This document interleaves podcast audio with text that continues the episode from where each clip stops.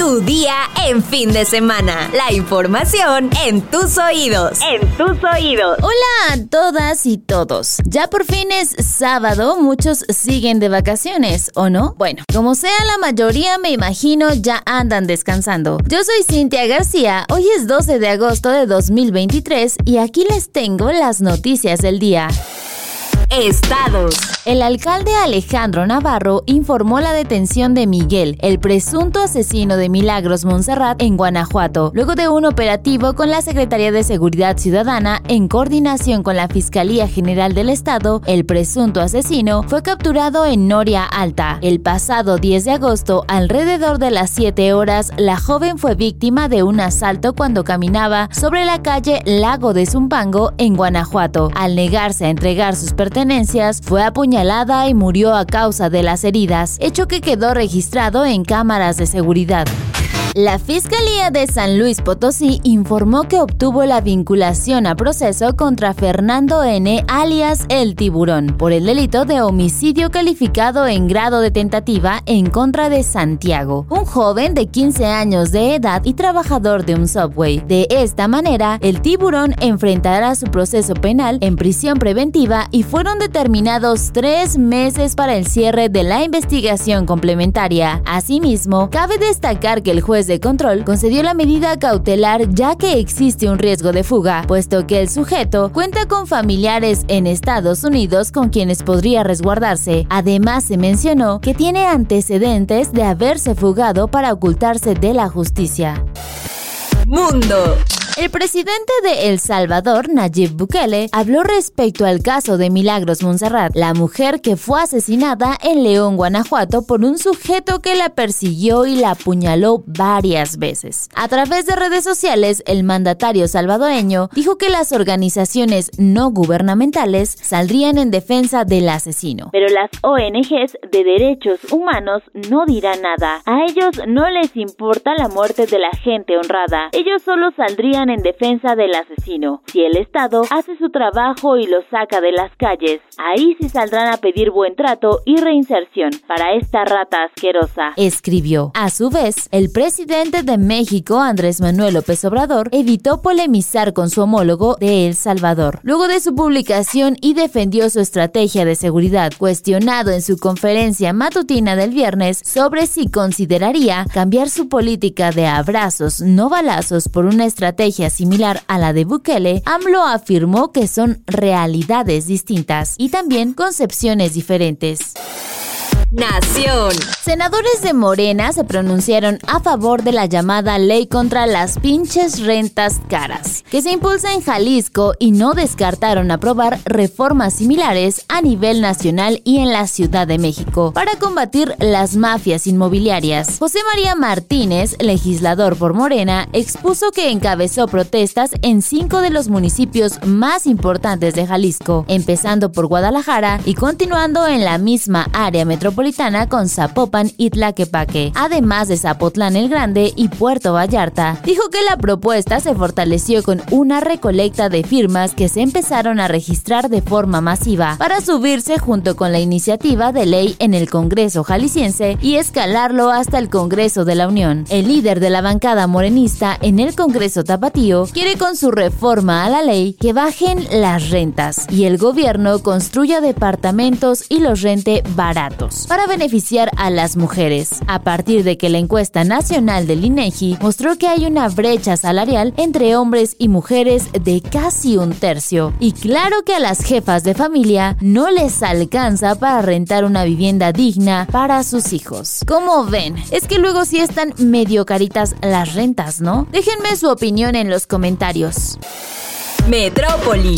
El gobierno de la Ciudad de México publicó en la Gaceta Oficial el decreto con el que se ajustará el reglamento de tránsito para motocicletas, con el objetivo de reducir los accidentes viales. Estos cambios entrarán en vigor a partir del 24 de septiembre de 2023. En las nuevas disposiciones se establece que las motocicletas no podrán ser conducidas por menores de edad y se deberá llevar a bordo solo la cantidad de personas que se señale en la tarjeta de circulación. O sea, nada de que vas con el hijo, el sobrino, el primo, la vecina, el amigo o la amiga y hasta el perrito. Nada de eso, nomás dos personas incluyendo el conductor. Además, los conductores deberán portar licencia tipo A1, A2 o permanente y utilizar casco protector diseñado exclusivamente para la conducción de motocicleta, que cuente con especificaciones de seguridad y asegurarse que la persona acompañante también lo porte. El casco deberá encontrarse debidamente colocado en la cabeza y abrochado, sin muestras de deterioro ni con fracturas visibles. Asimismo, deberá contar con la certificación aplicable y o los siguientes elementos de seguridad. Relleno de confort. Parte del casco que está en contacto con la cabeza del usuario y contribuye a que éste se ajuste correctamente a la cabeza. Sistema de retención. Mecanismo que mantiene el casco en la cabeza durante una colisión, donde por acción de la inercia el mismo tiende a salirse de su lugar. Consta de correas, anclajes y mecanismo de cierre o abrochado. Y finalmente el visor, el cual debe asegurar la correcta visibilidad y ser resistente ante el impacto de objetos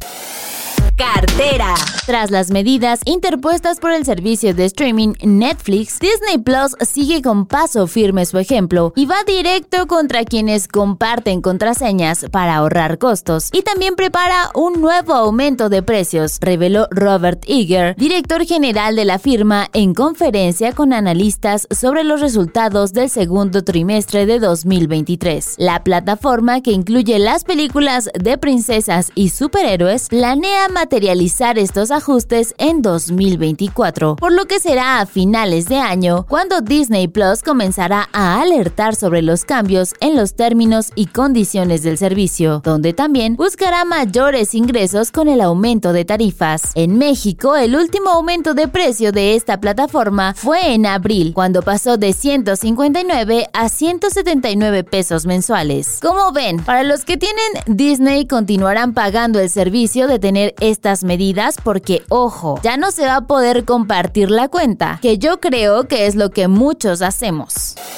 Destinos. Para los fanáticos de pelis como El extraño mundo de Jack, El cadáver de la novia o Beetlejuice, tienes que celebrar el Tim Burton Day. Se trata de un evento ambientado con diferentes escenarios y música inspirada en las películas de Tim Burton, donde podrás tomarte fotos en sus locaciones y otras actividades. De acuerdo con Isaac Zavala de Retrofest CDMX, organizador de Tim Burton Day, este año se realizará la tercera edición del festival dedicado al famoso director de cine. En 2018 y en 2019 se llevaron a cabo la primera y segunda edición respectivamente, pero por motivos de la pandemia no se pudo dar continuidad. Este festival se llevará a cabo el primero de octubre de 2023. Habrá un concurso de disfraces basados en los personajes de las películas de Tim Burton y podrán participar niñas y niños a partir de los 6 años, así como adolescentes adolescentes y personas adultas para ganar un premio si te posicionas entre los primeros lugares. La edición 2023 tendrá lugar en el Club de Leones, calle Ures 13, Colonia Roma Sur, en la alcaldía Cuauhtémoc, en Ciudad de México, y la entrada tendrá un costo de 50 pesos por persona. El boleto de acceso se compra en la taquilla del Club de Leones el mismo día del evento, que dará comienzo a partir de las 11 de la mañana y con concluye hasta las 6 de la tarde. Así que ya sabes, desde ahorita puedes ir preparando tu disfraz y todo para que vayas ese día.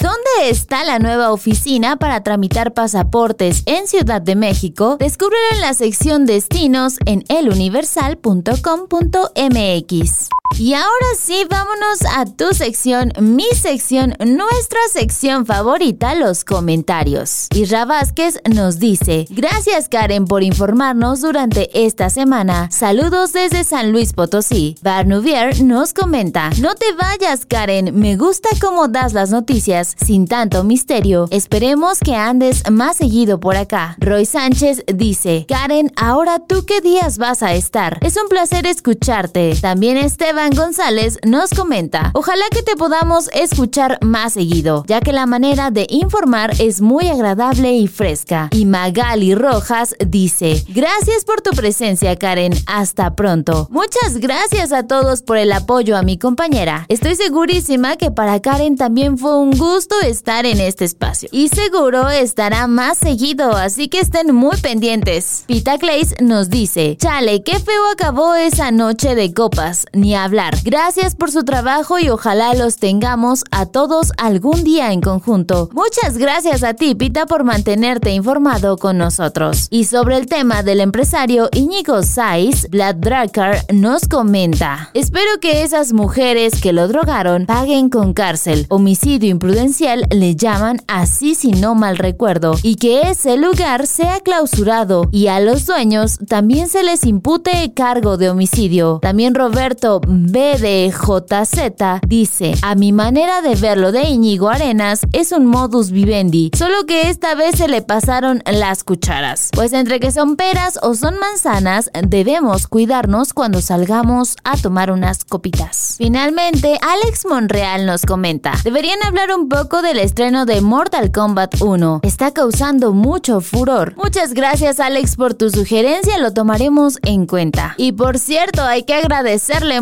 mucho a Oscar por estar detrás de este estupendo podcast en fin de semana. Tu día en fin de semana. La información en tus oídos. En tus oídos.